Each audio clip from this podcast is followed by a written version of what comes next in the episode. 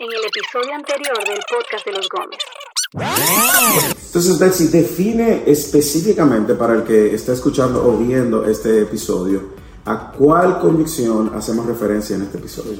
Yo creo que la convicción que llegamos es que el diseño de Dios es bueno. El diseño de Dios para la mujer, para el hombre, el diseño de Dios para la familia, para el hogar, para el matrimonio, es bueno. Y realmente, si nosotros quizás, si alguien nos hubiese preguntado en el pasado si creíamos eso, nosotros probablemente hubiésemos dicho, claro, Claro. que sí. Y si hubiésemos estado en una audiencia y alguien hubiese dicho eso en una predicación, probablemente hubiésemos gritado, amén. Pero el problema era que como la palabra de Dios no era nuestro punto de partida, ni tampoco nuestra autoridad, entonces no conocíamos cuál era el diseño de Dios de manera bíblica. O sea, nuestro marco Hola, yo soy Moisés Gómez. Yo soy Betsy Gómez. Yo soy Josué Gómez. Yo soy Samuel Gómez. Yo soy Grace Gómez. Y este es el podcast de los Gómez.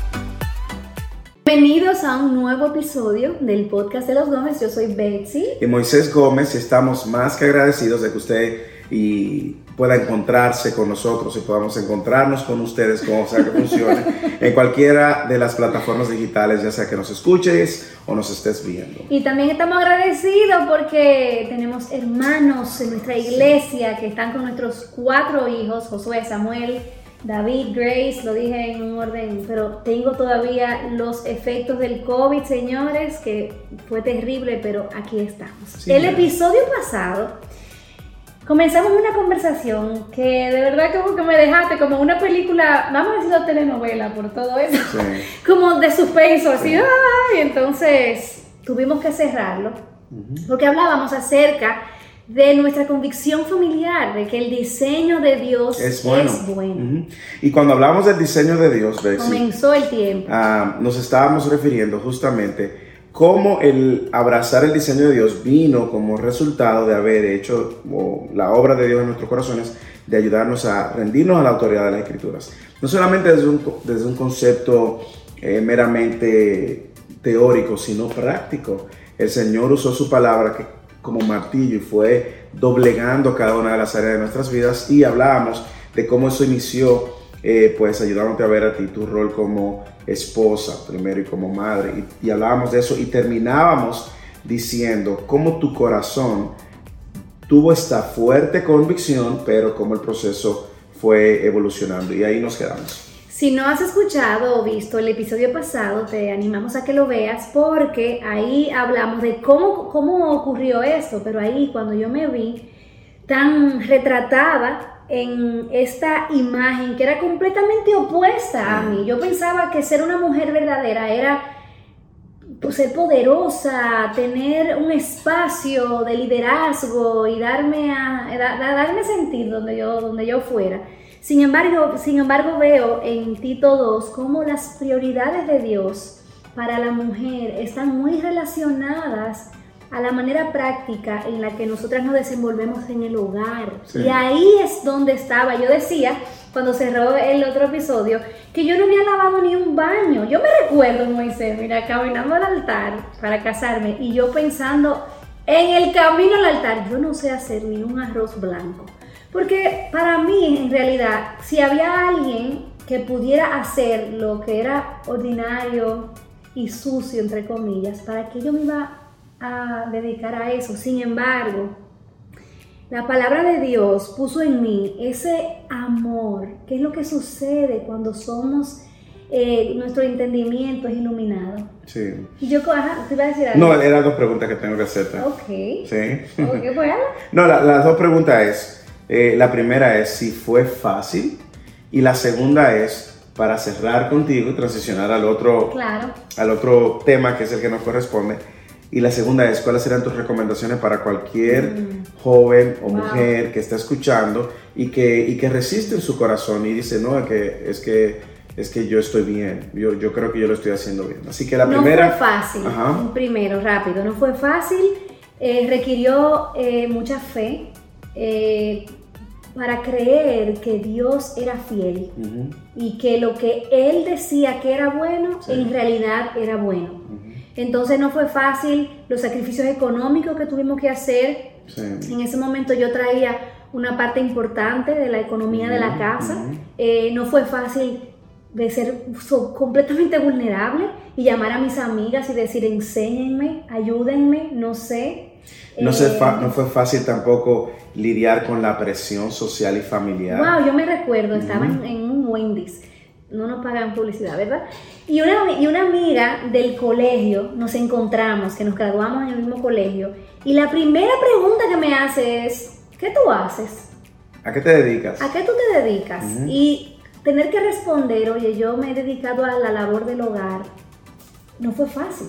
O Sí. sea, realmente no fue fácil, eh, porque la cultura, la sociedad dice que eso es algo para mujeres que son mantenidas o que no tienen ningún tipo de, aspiraciones o talentos que puedan demostrar al mundo. Yo me recuerdo cuando tú eh, me, me dijiste, mira, yo quiero renunciar a mi trabajo. Ah, yo dije, bueno, no hay Me problema. recuerdo Eh, la, la único- la única situación es que eso va a bajar un poco el estándar y lo bajó. Pero me recuerdo también la conversación que tú tuviste con tu jefe en ese Ay, momento. ay, ay, tú ocupando una muy buena posición eh, como directora de marketing y todo lo demás. Como tu jefe te decía. Sí, yo era gerente de marketing, pero ¿Qué te, qué te decía? No, fue ¿Qué- horrible. O sea, fue horrible. Yo me recuerdo que en aquel momento, señor, yo estaba muy jovencita. O sea, yo tenía eh, mi carrera mercado, en mercadeo, era pro- prometía, o sea, prometía mucho. Un futuro. Un futuro. e incluso yo estaba en ese momento en un plan en, la- en el que a través, de los, a través del tiempo yo iba escalando, bla, bla, bla. Pero entonces, cuando yo presento mi renuncia en mi trabajo, este señor que era mi jefe, que puede ser mi papá, eh, así todo él muy fino y no sé qué, lo primero es que él respira, como que me mira y dice, deja ese hombre. Y yo, ¿qué? Eso es tu esposo que tiene envidia de ti y que realmente no quiere verte prosperar y avanzar. O sea, ahí fue como literalmente, fue como la... Como eso me convenció, yo dije, yo estoy en, en el mundo equivocado. Sí. Aquí está, está todo al revés. ¿Y cómo entonces tú puedes te- ayudar a personas, jóvenes, mujeres que están en una situación similar, donde eh, cuál sería también la nota de balance en todo esto? Sí, yo Antes de- creo, mira, pues, yo, yo creo que lo importante es que entendamos que el diseño, el buen diseño de Dios para la mujer es que la mujer siga a Cristo, ¿verdad? Eso es lo más importante. Es que la mujer sea ayuda idónea de su marido. Eh, eso se puede ver si la mujer está casada a su marido o en la iglesia, si es soltera. Y eso se va a ver completamente distinto eh, dependiendo el tipo de familia. La etapa en la, la que se etapa de vida, porque como yo soy ayuda idónea para mi esposo o como yo pude responder por gracia al diseño de Dios para mi vida en ese momento, fueron situaciones muy particulares, porque yo tenía un corazón completamente divorciado del hogar. Pero hay mujeres que tienen la capacidad, Moisés, de tener su hogar en orden, de amar a sus hijos y, por ejemplo, tener un Su en trabajo orden. su matrimonio en orden o hay momentos en que hay mujeres que sus esposos le dicen yo necesito que tú trabajes para que podamos se- seguir a flote hasta esta etapa y cuando nos estabilicemos tú estás te, te vas a dedicar al hogar o sea realmente esto no es un cortador de galletitas. Tú necesitas saber que esto va a lucir distinto ahora ¿Qué es lo que sí yo te animo? Es que tú te rindas completamente y te sometas a la voluntad de Y Dios. que, y que veas si las motivaciones por las cuales tú haces lo que haces y persigues lo que persigues es básicamente por tu propio, ¿cuál sería la palabra? Por alcanzar tu propio sueño y tus propias metas y no necesariamente rindiéndote al plan de Dios. Exactamente. Lo, lo ideal como creyentes, si le estamos hablando a creyentes, nosotros no le podemos pedir a una persona que no es creyente que entienda, abrace este diseño. De hecho, ni el mensaje es totalmente contracultural. Pero si usted está en Cristo, usted debe saber qué sí Dios ha establecido y por qué lo ha establecido. Entonces yo creo que con eso pudiéramos seguir hablando porque tiene muchas repercusiones y quizás podemos tener un capítulo más adelante de cómo luciría en cada etapa de la vida o los sacrificios que hay que hacer, las motivaciones que hay detrás y pudiéramos eh, incluso responder preguntas si alguien tiene en, en algún episodio u otro, porque sabemos que es contracultura. Y probablemente usted dirá, bueno, Moisés, es que tú no sabes eh, la necesidad que tenemos en nuestra familia, o tú no sabes eh, lo importante que es para mí mi carrera profesional, o tú no sabes lo que mi esposo me está pidiendo. Sí lo sabemos, porque pasamos, justamente pasamos por ahí. Exacto. Y le podemos aconsejar con el- el- el- la mayor eh, motivación o la mejor motivación. Entonces, Algo sí quiero decir, Moisés. Cristo es digno. amén. Y las implicaciones de esto en tu familia, en tus hijos si tienes hijos, o en el testimonio del Evangelio, eh, son gigantescas. Sí. Entonces, Él es digno de cualquier sacrificio que nosotras como mujeres tengamos que hacer. Entonces, no tengamos miedo de sacrificarlo todo por aquel que realmente digno. Y quiero también traer una nota de balance a, a las mujeres. Si eh, sus esposos aún no han entendido y abrazado esto, tampoco pongan una presión en el corazón de sus esposos o en la dinámica familiar, que entonces esto le cree una crisis matrimonial. Así es. Ah, también el diseño de Dios ha puesto que el, el- el hombre sea cabeza del hogar. Yo creo que es- con ese comentario es una muy buena transición. Ok, pues déjame decirte a ti, ok, ya sucedió que el Señor hizo ese cambio en mi vida, yo no pude dormir, ya me puse, me comí los recursos de Revive Our Hearts en ese momento solamente en inglés y Dios fue transformando mi mente día a día. Ujú. Vengo donde ti, te digo, Moisés, voy a dejar de trabajar porque que tengo que dedicarme a mi casa, tengo que llegar aquí. Entonces, ¿qué tú pensaste en ese momento? ¿A qué te retó eso? Mira, varias cosas. Primero, yo entendía por convicción que había un obrar de Dios en nuestra familia. Nosotros no teníamos toda eh, eh, la gran eh, imagen, no teníamos como the big pictures, como the big pictures, como dicen los gringos. No teníamos la, la, la, la- imagen completa de cómo eso luciría. Sin embargo, sí sabíamos que algo estaba sucediendo y que era diferente. Era una especie de, de avivamiento. Yo sabía que desde el momento en que tú me, me dijiste a mí, mira, yo quiero renunciar de mi trabajo, lo ideal era responder a eso. ¿Por qué? Porque tú estabas siendo movido por una convicción. Yo te conocía, yo te impulsaba. Eh, la, la- la primera maestría que tú hiciste eh, fue ya, tú terminaste estando embarazada y yo siempre te empujaba. Sin embargo, sabía que iba a tener unos retos. Entre ellos, asumir el liderazgo del hogar en todas las áreas posibles. Una de ellas era el liderazgo en la provisión. Anteriormente, como tú Que decías. antes era un equipo, tú pagas eso, yo pago esto, y tú no te entras con mi dinero y, y yo, yo, no, no- sé de lo yo tuyo. manejo lo mío, tú manejas lo, lo- lo tuyo. Eso se, se derrumbó. Dios usó su palabra, nos movió por medio de esta, esta, esta, esta trayectoria, este caminar, y puso esa, ese peso, esa gran responsabilidad.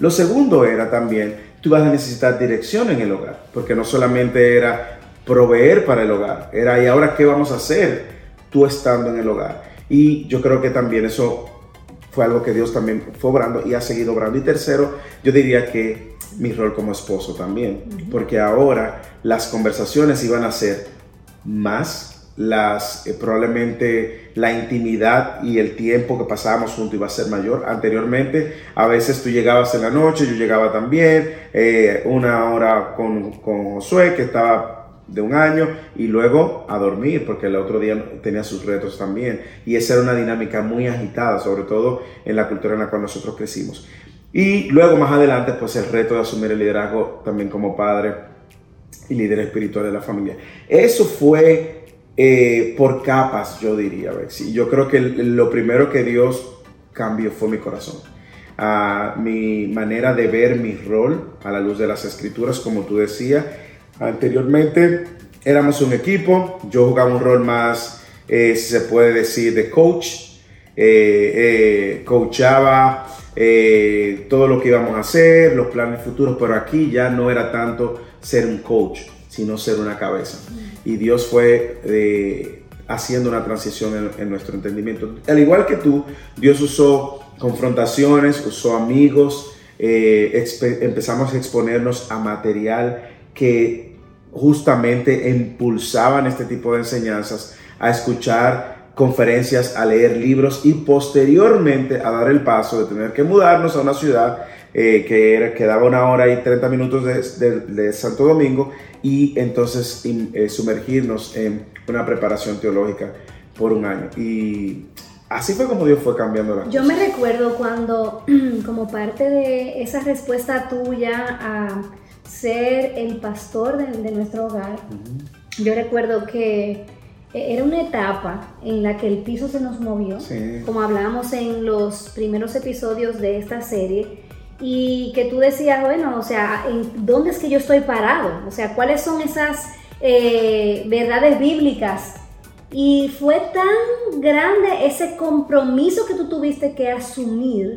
Que tú tomaste la decisión de dejarlo todo literalmente para ir a prepararte teológicamente, no porque tú querías un título, Sí. sino porque tú decías, yo tengo que ahora comprobar a través de la escritura qué es lo que creo. Y sobre todo, Bexy, el hecho mismo de que esto venía impulsado también por esa responsabilidad Exacto. de ser líder y pastor en el hogar y posteriormente eh, pastor de nuestros hijos. O sea, ¿cuál era el legado? ¿Qué es lo que vamos a, a enseñarle a nuestra familia? Eso que tú dices, yo creo que tenemos que darle también todo el crédito a Dios, porque Dios Amén. abrió y cerró puertas de una manera... Sí, sí, Totalmente, la sí. historia. Eso es otra historia. Eso Sin embargo, es cierto, en un momento tener que dejarlo todo. Y una de las cosas que en la cual Dios obró, no sé si funcionará así en todo el mundo, pero sí fue aún renunciar a nuestra posición. Y mi posición se puede decir de celebridad cristiana, si se puede decir de alguna manera. En aquel momento. En aquel momento. En aquel momento estábamos sumergidos, como, como ya lo hemos dicho en episodios anteriores y como está de manera más clara en el libro, presentábamos los principales conciertos, estábamos en los conciertos presentando, estábamos en radio, estábamos en televisión, en- y, y de una manera u otra, pues eh, eh, eso alimenta mucho tu ego. Y nosotros decidimos, tú te recuerdas que pusimos que estábamos de sabático y tomamos un año completo. En ese momento Facebook era la principal red social y lo pusimos. Yo recuerdo la imagen incluso que pusimos de Facebook y nos desconectamos completamente. Al punto que tuvimos otras ofertas para estar en conferencias importantes, en, en- en- en conciertos importantes. Le dijimos, no, es que estamos de sabático. Y yo creo que es muy bueno que tú hagas ese punto porque una persona que nos está probablemente viendo puede hacerse la pregunta, ¿cuál es el primer paso como hombre para yo caminar hacia una masculinidad bíblica? Y lo que, lo, que probablemente esa persona quiere que tú le digas es, haz esto, haz lo otro. Pero el único camino seguro es de tú ser un pastor, es encaminarte en la palabra. Sí, y, y- y sentarte, sobre todo, eh, sentarte a ser alimentado, instruido, como tú decías, a escuchar, a procesar, porque Dios fue moviendo todo. Es, es, es, es que cuando tú tienes una estructura de pensamiento y tú crees que las maneras de tú ser un hombre, un esposo, un padre, es como lo aprendiste de tu papá. Mm, hay cosas de tu papá que son buenas, pero ese tu papá no define el diseño. O como dice la sociedad, hay cosas de la sociedad que son buenas, pero la sociedad no define el diseño. O como tú mismo crees. Bueno, hay cosas que tú crees que son buenas, pero tampoco tú defines el diseño. El diseño lo definió Dios. Y cuando tú empiezas a ver la demanda que Dios hace y el estándar que Dios pone, es un estándar que requiere indiscutiblemente conocer a Dios. No hay manera. Entonces, por eso nosotros vimos como, primero, el rol de ser cabeza no es un rol de ser machista o de ser macho, no es de imponer un liderazgo, no es imponer una autoridad. Cuando nosotros vemos la referencia que Pablo hace en Efesios, en Efesios a los, a los esposos de amar a sus esposas como Cristo, ese estándar es alto. Y no solamente que es alto, es que es posible, porque Dios no nos va a mandar a hacer algo en la escritura que nosotros no estemos facultados a hacer. Es posible, lo cual lo que debemos es esforzarnos en ver de qué manera Cristo ha amado y amó la iglesia y esforzarnos en ser diligentes en hacerlo. Y déjame decirte algunas de las cosas que, en la cual Dios ha ido y ha seguido, porque no podemos decir que somos profesionales ni, que nos hemos graduado de esto. Yo creo que cuando nosotros vemos el modelo de Cristo, y fue algo que Dios trabajó en mi corazón, es el de liderar con el servicio. El, el- el- el- servirte a ti, servir a mi familia y en el servicio liderar. Que eso también es completamente contracultural. Totalmente. Ah, no solamente eso, sino que lo que nosotros vemos en la cultura es que el hombre se impone por su masculinidad y no necesariamente lidera con el servicio. Lo segundo que nosotros vemos en Cristo es ese amor sacrificial. Y eso se aplica en grandes cosas como en pequeñitos detalles. Desde la manera como usted comparte sus gustos y cede a los suyos para darle la, la preferencia a su esposa, a sus hijos. La manera incluso como usted eh, y a la hora, detalles de escoger qué se va a comer o qué película se va a ver o, hacia dónde vamos a ir. Hay una múltiple manera de la Poner al otro primero. Poner al otro primero, que es un concepto bíblico que vamos a encontrar en toda la escritura. También, Betsy, yo creo que cuando yo veo a Cristo y veo cómo Él ama a la iglesia, sin duda alguna veo a Cristo siendo paciente y compasivo. Y si hay algo de lo cual todos los hombres, sin excepción, en algún momento eh, nos hemos eh, quejado de alguna manera, es justamente de no ser paciente, o sea, o perdón, que nuestras esposas se, quejan, es que los esposos no son pacientes. Y yo creo que ser paciente, primero, es algo que viene como resultado del Espíritu Santo, la manifestación del fruto del Espíritu Santo en nuestra vida, pero algo que se debe de aplicar todos los días. Y nosotros pudiéramos seguir la lista, la lista eh, de, de cosas en la cual Dios nos ha venido enseñando. Sin embargo, yo creo, Betsy, que el reto está en ser un esposo honesto, transparente, coherente, íntegro, capaz incluso de confesar sus luchas, de confesar sus eh, faltas, extender gracia, ser vulnerable, totalmente contrario a ese hombre encriptado, infalible, esa imagen moralista perfecta y, fuerte. y fuerte que nosotros, no, no, no, no, es que el hombre debe de, liderar con el ejemplo y liderar siendo transparente. Ah, nosotros podemos hablar... Ay, yo tengo una pregunta, ah, se va a acabar el tiempo. se está acabando el tiempo. La dejamos para el próximo. No, dale. Ok, bueno. Si la palabra de Dios ahí en Génesis, que es nuestro marco para la masculinidad, dice que el hombre es eh, llamado a ser un hombre trabajador, protector, proveedor. Luego en la imagen de Cristo vemos cómo se sacrifica, cómo santifica. ¿Cuál ha sido lo más difícil? Mm, eh, ah, para mí, para mí. Sí. Ok, no necesariamente, para mí en un momento lo más difícil fue la confesión. Fue la confesión. Por temor. Eh, por el temor a los hombres, por el temor a tu reacción. Yo creo que las mujeres tienen una capacidad una capacidad de, infundir un temor. Eh, y, el temor a los hombres es un esclavo. Yo creo que eso fue lo más difícil. Se acabó. Ok, sin embargo, yo creo que también ha sido liberador. Ha sido liberador. Sí. Eh, sobre todo el hecho de que uno puede caminar y darle la gloria a Dios de que hemos hecho lo que no y me encanta porque lo eso, que, lo que él quiere. eso nos habla también de ese servicio con el ejemplo o sea pastorear con el ejemplo. Cuando un hombre es abierto acerca de sus luchas cuando confiesa su pecado libremente es un hombre que está eh, que su identidad está en el lugar correcto que está en Cristo y es libre para servir. Sí así es. Nosotros pudiéramos seguir hablando del tema de la masculinidad pero sé que hay muchas cosas más que Ah, en el diseño de Dios. Cuando abrazamos el diseño de Dios, Dios fue cambiando. Quisiéramos tener más tiempo, pero tenemos un libro. no, y además ya tenemos que cumplir la promesa. Tenemos un libro que usted puede leer y ahí puede encontrar mucho más detalles. Encuentra más información en losgomez.org. También nuestro podcast está siendo transmitido a través de las plataformas de Radio Eternidad o en cualquier plataforma de podcast que nos encuentres. Ahí estamos. Dios les bendiga. Si tienen alguna pregunta, pueden enviárnosla eh, en la página losgomez.org, en la parte de contacto, ahí nos puede dejar su pregunta. Que el Señor les bendiga. Bye. Y este es el podcast de los Gómez.